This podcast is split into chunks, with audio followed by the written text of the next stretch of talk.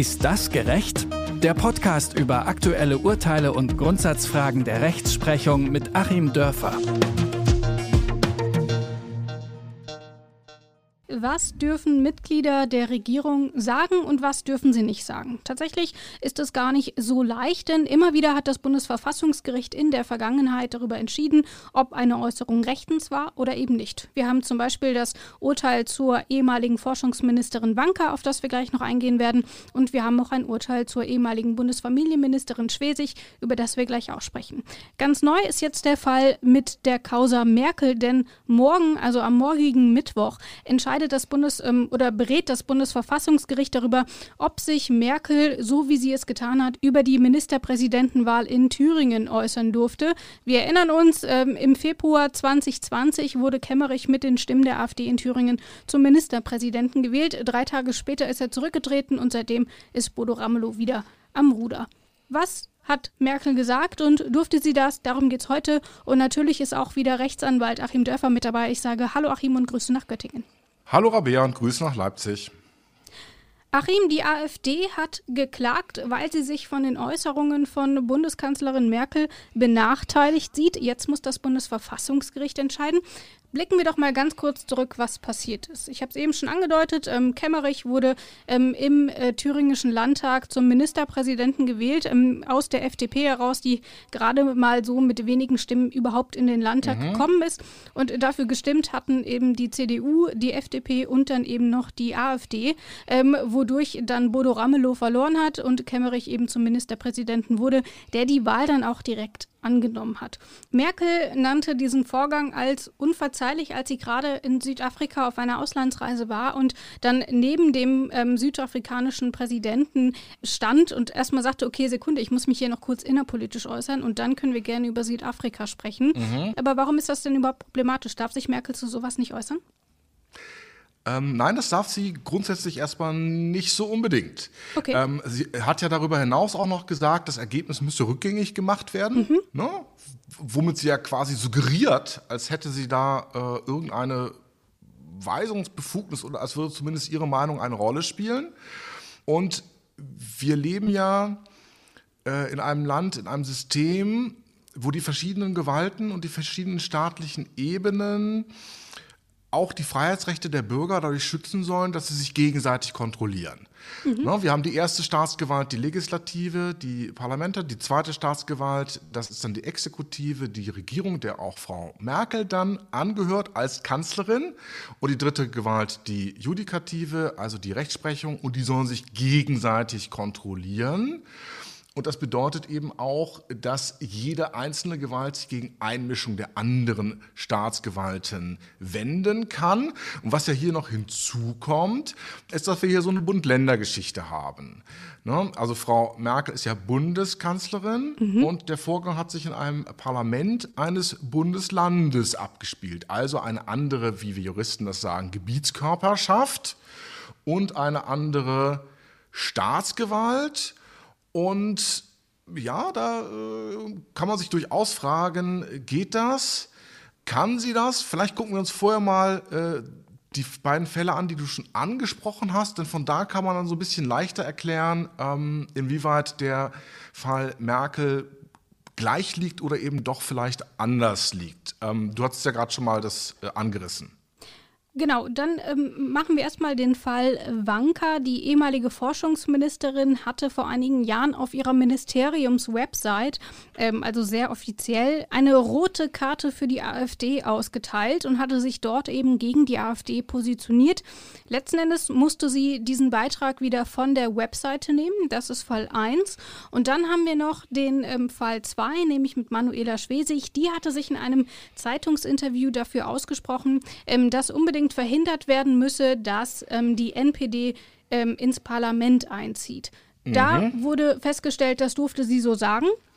Wanka hingegen hat einen Maulkorb verpasst gekriegt und musste den Beitrag löschen. Der Unterschied zwischen diesen beiden Fällen lag eben darin, dass Ministerin Wanka das ganz klar in ihrer Position als Ministerin ähm, geteilt hat. Es stand ja auf der Ministeriumswebseite. Ähm, wohingegen ähm, Schwesig das eben auch als Parteipolitikerin gesagt haben könnte. Wobei die Frage dort natürlich immer schwierig ist, wenn Ministerinnen, die ja immer auch einer Partei angehören, mhm.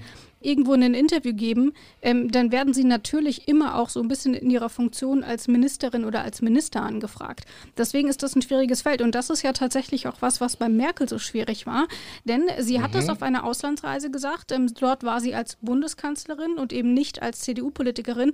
Hätte sie sich also einfach aus ihrem Urlaub gemeldet und hat gesagt, boah, was macht denn die ähm, Thüringer CDU da, meine eigene Partei, dann wäre es ja sicherlich was anderes gewesen, oder? Das wäre einmal was anderes gewesen. Und ähm, jetzt haben wir diese anderen Fälle ja durchaus auch schon in unserem Podcast besprochen und das so auch für gerecht und richtig befunden. Und äh, genau, jetzt kommen wir einmal zu der Frage, ähm, hat sie sich da privat vielleicht nur geäußert oder mhm. nur als Parteimitglied geäußert, dann wäre sie ja auf der Ebene schon raus. Ich denke, ähm, dem kann man nicht folgen. Natürlich, äh, das war eine ganz offizielle Pressekonferenz, ähm, weswegen sie ja auch überhaupt die Reichweite hatte. Mhm. Sie hat ja genau diese Bühne, die da im, im wahrsten Sinne äh, aufgebaut ist, immer bei solchen Pressekonferenzen, die hat sie ja genutzt und eben gerade nicht die äh, Geschichte so beim Rausgehen äh, vielleicht ihrem Amtskollegen erzählt. Mhm. Ähm, so, also einmal eine private Äußerung ist es nicht. Es ist schon eine Äußerung als Regierungschefin, als Teil der Exekutive und in der Form dann eben auch nicht äh, auf einer parteipolitischen Ebene, denn parteipolitisch hatte sie da ja auch gar keine Karten im Spiel. Denn anders äh, als bei den Fällen Schwesig und Wanka ähm, haben wir hier eine andere Gebietskörperschaft. Frau ähm, Merkel ist ja niemals äh, angetreten, ähm, in Thüringen äh, dort ins Parlament einzuziehen, sondern äh, sie ist ja äh, immer Bundestagsabgeordnete, äh, glaube ich, gewesen und ne, jetzt schon eben lange aus dem Parlament raus und Regierungschefin. Ähm, also auch da kann man nicht sagen, sie wäre quasi entschuldigt dadurch, dass sie in ihrem Beritt äh, sicher nicht zerteilen kann und doch irgendwie so ein bisschen wahlkampfmäßig unterwegs sein muss. Nein, muss sie nicht, weil sie hatte mit der Wahl in Thüringen überhaupt nichts zu tun. Mhm. Ähm, ich möchte aber auf einen dritten Punkt hinweisen, der ähm, diese Causa von den beiden anderen Fällen unterscheidet und Frau Merkel eben möglicherweise entscheidend ähm, entlastet. Ähm, sie hat ja hier über diesen demokratischen Wahlvorgang Richtung Kemmerich gesprochen mhm. und geschickterweise damit zwar reflektiert darauf, dass da unter anderem auch die AfD äh, eine Rolle gespielt hat, der eine oder die andere werden sich vielleicht noch erinnern, ne? dem gingen ja mehrere andere Wahlgänge voraus mhm. und dann hat sich die CDU da auch so ein bisschen über den Tisch ziehen lassen, weil die nämlich gar nicht damit gerechnet hatten, dass die AfD mitstimmt und die AfD hat dann aber doch mitgestimmt. Und genau, die AfD hatte nämlich einen eigenen Kandidaten mhm. im Rennen und hat dann aber nicht genau. für den eigenen Kandidaten gestimmt, sondern dann eben für Kemmerich. Ähm, und da hat dann die CDU gesagt, das sind geheime Wahlen, woher hätten wir das denn wissen sollen? Ähm, wobei ähm, WahlbeobachterInnen äh, schon vorher gesagt haben, das war eigentlich ein ziemlich cleverer Zug von der AfD, mit dem man hätte rechnen können. Das war clever, die haben quasi die Party gecrashed. Ja. zu der sie nicht eingeladen waren und damit die gecrashte Party erst richtig abheben lassen. Denn ohne ihre Stimmen wäre Kemmerich ja nicht Ministerpräsident gewesen und dann war es auf einmal. Ja. So. Ähm, also das Ding, worum es da ging, das war dieses gesamte Kuddelmuddel an dem ja alle möglichen Parteien äh, beteiligt waren. Und insbesondere Frau Merkels CDU, die hätten ja auch Ramelow wählen können. Auch da, wir erinnern uns, ähm, äh, alle waren im Grunde von wechselseitiger Ausschließeritis äh, befallen, bis dann eben die AfD ihren Stand da durchgezogen hat. Mhm. Denn äh, FDP und CDU haben sich ja zunächst mal geweigert, für ein Ramelow zu stimmen. So. Und über diese Gesamtgeschichte redet Frau Merkel. Dass die AfD sich da sofort angesprochen fühlt, lässt ja vielleicht ganz andere Schlüsse zu. ähm, aber ähm, ne, quasi, äh, wenn der Lehrer dann schon laut wird und klar ist, es geht um irgendeinen Störenfried, ja, dann erhebt sich schon der Klassenclown und schleicht in die Ecke, obwohl er in diesem Falle ja vielleicht überhaupt nicht gemeint ist. Äh, aber wenn er dann da in der Ecke steht, äh, kann er auch nicht unbedingt dem Lehrer den Vorwurf machen, sondern muss vielleicht mal analysieren, wer hier gemeint ist. Und das ist für mich eben der entscheidende Punkt, der entscheidende Unterschied zu den beiden anderen. Hier sind ja auch nicht irgendwelche ähm, Chancen der AfD äh, insbesondere geschmälert worden. Ganz im Gegenteil, ne? selbst wir beide sagen, oh, da waren die eigentlich ganz schön schlau. Vorgeführt wurden ja hier andere noch viel schlimmer. Und ähm, die müssten jetzt eigentlich umso gequälter aufschreien. Punkt eins. Und dann ging es ja bei diesem Vorgang auch gar nicht um Parteipolitik, sondern es ging um ähm, einen Vorgang im Parlament in der ersten Gewalt eines Bundeslandes. Wer wäre also überhaupt nur, äh, wer wäre berechtigt, sich getroffen zu fühlen von Frau Merkel? Ja, doch die Abgeordneten, erstmal primär als Abgeordnete und eben nicht eine Partei, denn es sitzen eben keine Parteien im Parlament. Die Parteien ähm, bilden dann vielleicht mal so das Hauptfundament für die Fraktionen. Gibt es ja auch gemischte wiederum und da kann man ja auch austreten und so. Gerade die AfD hat das ja durch, dass sie sich gerne auch so auf mehrere Fraktionen verteilen und so. Baden-Württemberg äh, erinnere ich da. Ja, also es sind die Abgeordneten hier angesprochen. So, und damit kommen wir dann eben auch schon ähm, zu dem, woran ich das, wenn ich jetzt mal eine Ferndiagnose hier abgeben darf, mit allen Einschränkungen, ich meine, die Sache wird schon ganz, ganz früh in die Grütze gehen für die AfD, weil nämlich das Bundesverfassungsgericht sagen wird, ihr seid doch überhaupt nicht klagebefugt. Äh, weil ihr gar nicht äh, sozusagen zwischen den einzelnen Parteien schon mal gar nicht herausgehoben gemeint wart und weil ihr eben auch dann ähm, entweder als Partei selbst oder als Fraktion, äh, die ja hier möglicherweise dann äh, klagt von der AfD.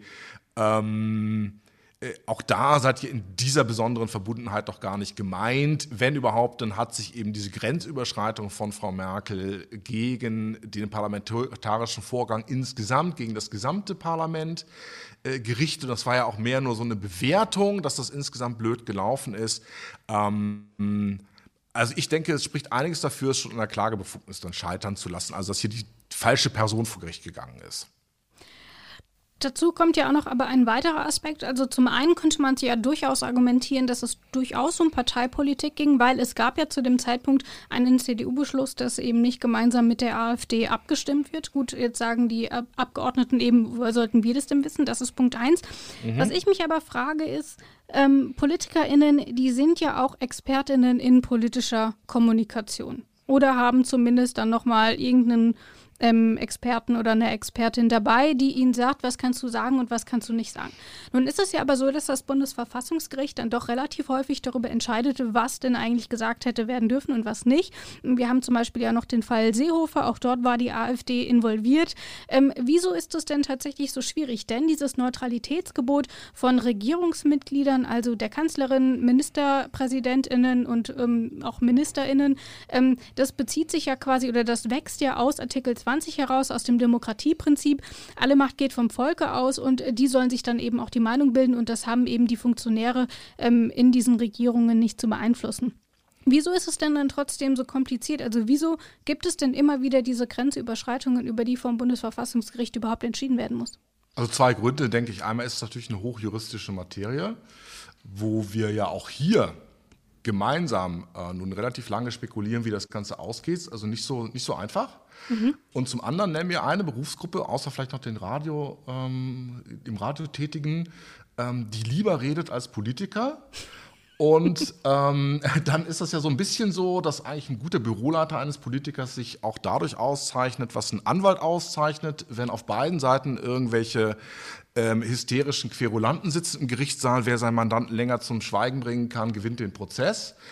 Ähm, und äh, ja, also ähm, Politiker reden ganz viele Sachen, wo ihre Büroleiter oder Freunde oder PartnerInnen ähm, mit Sicherheit sagen würden, nein, bitte, bitte, tu es nicht. Und dann ähm, ja, laufen sie an so einem Mikro vorbei oder laufen natürlich nicht daran vorbei, ähm, sondern ne, legen wirklich so einen Absatz qualmende Bremsung hin, sobald sie ein Mikro sehen und reden da natürlich rein. Ähm, und selbstverständlich, äh, das ist einmal das eine. Und ähm, jetzt, um es mal ein bisschen weniger mh, mm, äh, ironisch zu sagen, äh, gibt es natürlich auch die Verpflichtung. Äh, ne? Es herrscht ja Pressefreiheit. Mhm. Ähm, und ich kann ja als Politikerin nicht einfach sagen, wenn mir ein Mikro entgegengehalten wird, zu so einer wichtigen Frage wie die, um die es hier geht, äh, ich sage dazu nichts. Ähm, das wäre eine massive Verletzung auch der äh, Informationsrechte, die die Öffentlichkeit hat, wäre eine massive Verletzung der äh, journalistischen Freiheiten. Ähm, also wir müssen damit leben, dass auch so Äußerungen passieren, die dann vielleicht mal irgendwann justiziabel sind und müssen das auch ausdiskutieren an der Stelle und müssen vielleicht hier, das macht den Fall dann eben wiederum so spannend, ähm, jetzt wenn wir es sehen in der Reihenfolge Schwesig, Wanka, Merkel. Je mehr solche Fälle wir haben, umso leichter ist es dann ja auch, die Dinge voneinander abzugrenzen und dann eben wieder die Grenzziehung in die eine oder in die andere Richtung zu machen. Mm, ja, also ne, das so, sind so die Gründe. Es ist schwierig und ähm, Politiker reden gerne und müssen auch viel reden. Da will ich aber auf deinen zweiten Punkt nochmal eingehen, denn ich als Journalistin habe natürlich kein Anrecht darauf, dass Merkel ähm, mit mir über irgendein Thema redet. Also ich sehe dort in dem Sinne keine Verletzung der Presse. Kannst du das noch ein bisschen genauer erklären? Naja, wir kennen ja diese so aus der Trump-Regierung kennen wir das ja auch, ne? dass man dann aber, dass man sozusagen gezielt ähm, zwei Dinge tun kann durch Schweigen als Politiker. Und die halte ich beide für verfassungsrechtlich bedenklich. Ähm, man kann einmal bestimmte einzelne Journalisten ausblenden. Ne? Wir hatten das ja mit Herrn Acosta von CNN, wo Trump gesagt hat, der braucht gar nicht mehr kommen. Mhm. Mit dem rede ich sowieso nicht mehr. Ähm, und ich denke aber, eine ähnliche Kategorie fällt dann eben wirklich auch, wenn man bestimmte Themen ausblendet. Ähm, also ich halte es durchaus, wenn wir es jetzt mal vielleicht ein bisschen leichter erklären, an, an so schriftlichen Presseanfragen, wenn der Politiker oder die Politikerin befugt ist, dazu was zu sagen und es kommt eine schriftliche Anfrage zu dem Thema, kann ich meines Erachtens nicht unproblematisch zurückschreiben, ich sage dazu aber gar nichts. Da gibt es natürlich dann diese Hilfskonstruktion, dass man sich in irgendwelche Plattitüden flüchtet oder so. Und natürlich gerade diese schwierigen Dinge umschifft, aber wir nehmen es ja immer schon wieder wahr, dass das totale Schweigen, das wird eben nicht geboten. Es kommt immer eine Antwort und ich meine, die ist eben auch geschuldet. Ähm, es sei denn, das wäre natürlich hier so eine Option gewesen, mh, hm, zu sagen, ich bin mir jetzt nicht sicher, ob ich da überhaupt befugt bin, da reinzureden. Ähm, ich habe da meine private Meinung dazu. Die werde ich hier nicht äußern, die muss ich hier nicht äußern. Und offiziell ähm, finde ich es schwierig. Ich lasse das mal klären. Fragen Sie in drei Tagen nochmal nach. Das mhm. wäre auch so eine Möglichkeit gewesen. Ähm, aber ich denke eben, die, die, die sture Nichtbeantwortung von Presseanfragen, ähm, ne, wo wir bei der Presse auch von vierter Gewalt reden und ähm, wo eben äh, auch die Bürger ein Recht haben, mit Informationen versorgt zu werden. Das ist schon auch wiederum ein problematischer Bereich. Tatsächlich ist es ja aber auch so, ich meine, was ist die Konsequenz? Im Fall Wanka musste sie dann ihr Statement von der Website nehmen, aber das ist ja erstmal öffentlich einsehbar, bis das dann wieder runtergenommen werden muss. Und das bringt ja dann erstmal auf jeden Fall Sympathiepunkte bei allen, die die AfD eben scheiße finden. Ähm, mhm. Von daher ähm, ist ja auch die Frage, ist da nicht am Ende quasi, also nehme ich dann nicht lieber eine Verfassungswatsche hin, ähm, aber habt eben trotzdem vorher noch mal kurz ähm, meine Meinung dazu gesagt. Ähm, siehst du dort vielleicht auch eine quasi eine Möglichkeit? das finde ich problematisch. Also da erwarte ich schon, dass der Staat sich an seine eigenen Gesetze hält, weil man ja sonst wirklich das Vertrauen, was die Politik genießt und was auch die Demokratie genießt, verspielt. Weil dann mhm. sagt sich der Bürger, ja, wieso soll ich mich denn an die Gesetze halten, wenn die Politiker damit so rumtricksen? Mhm. Ähm, das finde ich, finde ich eigentlich ganz gut. Also ich finde auch, dass im Vergleich zum Beispiel zu Privatunternehmen, die durchaus so einen kalkulierten Gesetzesbruch, ähm, ne, Thema Dieselskandal, äh, da mal mit einplanen und ja, wird schon gut gehen und wenn nicht, sind wir versichert finde ich die Politik da durchaus stringenter. Also, dass wirklich jetzt hier äh, ein Politiker absolut kriminell, verfassungswidrig über lange Zeit unterwegs ist, ähm, so in der Hoffnung, es wird schon gut gehen, ist, ist also eher außerhalb äh, ja, sehr kritisch zu sehender Parteien jetzt nicht unbedingt ähm, der Regelfall. Und mhm. ähm, ich möchte aber noch mal auf einen anderen Punkt eingehen, der vielleicht diese Aufregung ähm, äh, nochmal zeigt, wie künstlich hier auch Dinge hochgekocht werden, weil es mhm. natürlich auch so einen gewissen Jagdinstinkt gibt, jetzt quasi nach Frau äh, Schwesig und Frau Wanka äh, hier auch noch, ähm, man möge mir das Bild verzeihen, den Zwölfender Merkel dann auch noch zur Strecke zu bringen, ja, ist ja dann noch mal was ganz anderes. Das ist ja eine der Big Three, wie es bei diesen Safari-Ballerern dann immer heißt, oder Big Five, keine Ahnung, Elefanten und Wasserbüffel und so. Ähm, also jetzt sozusagen Frau Merkel auf den letzten Fehlern, äh, Meter nochmal so einen fiesen Fehler nachzuweisen. Ähm, und da hat man ja nochmal nachgelegt, denn ähm, während halt dieser Antrag hier anhängig war, gab es dann ein, ich nehme mal an, auch schon länger anberaumtes Essen ähm, der Senat des Bundesverfassungsgerichts bei der Bundeskanzlerin und ähm, die entweder offene Kritik oder zumindest kritische Frage, ob sowas geht, ähm, ist wirklich überall durch die Presse geschwappt, obwohl man eigentlich, wenn man genauer hinguckt, dazu kommen muss, das ist eigentlich ein Nicht-Thema. Denn äh, hier sind ja sogar Befangenheitsanträge dann gestellt worden von der AfD, da bin ich auch mal mhm. gespannt. Ähm, also mit solchen Befangenheitsanträgen verscherzt man sich nochmal zusätzlich beim Gericht, wenn die nämlich so völlig äh, absurd sind und letztendlich nur dazu dienen, das Gericht öffentlich vor den eigenen Wählern oder potenziellen Wählern vorzuführen und quasi das Gericht zum eigenen Wahlkampf zu missbrauchen. Das finde ich sehr unangenehm an der Stelle. Ähm, denn Warum können Richter in so einer Situation niemals befangen sein? Ja, ja, sie sind ja, ähm, sie sind, sie sind ja hoheitlich da.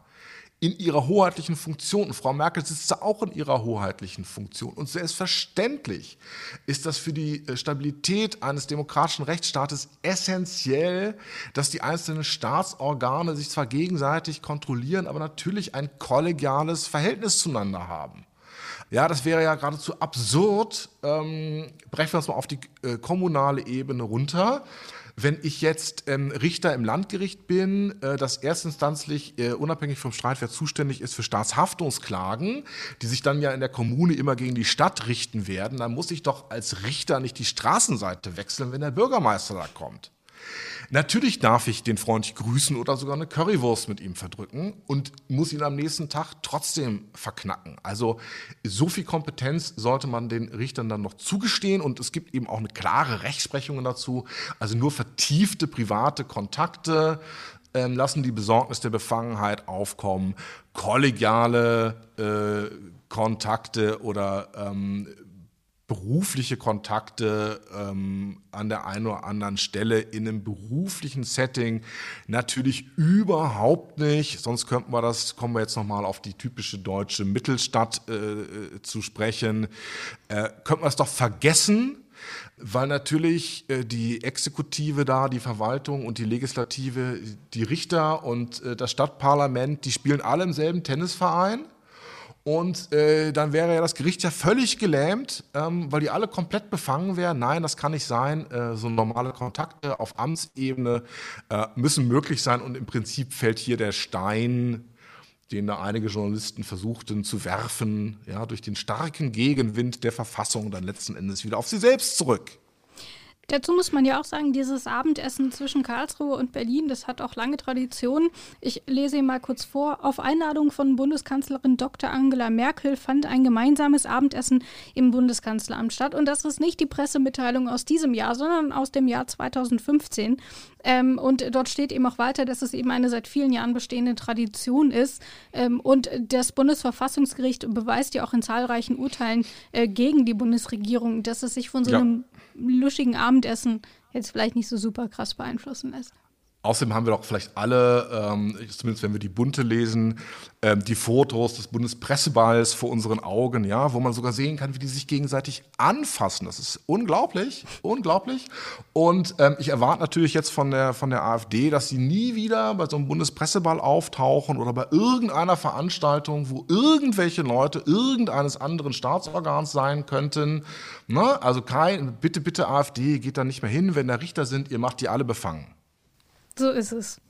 Das war's für heute. Vielen Dank, Achim, für die ausführliche Erklärung. Sehr gerne. Dieses Mal ging es ums Bundesverfassungsgericht und nächstes Mal geht es um den Pakt für den Rechtsstaat. Vor vier Jahren hat die Koalition aus SPD und CDU ähm, den Pakt für den Rechtsstaat beschlossen. Ähm, wir ziehen nochmal Bilanz, was in den letzten vier Jahren passiert ist und wir schauen noch, ob wir vielleicht mit der neuen Regierung einen neuen Pakt für den Rechtsstaat brauchen. Darum geht es dann nächste Woche. Das war's für heute. Ciao und bis zum nächsten Mal. Tschüss auch von mir.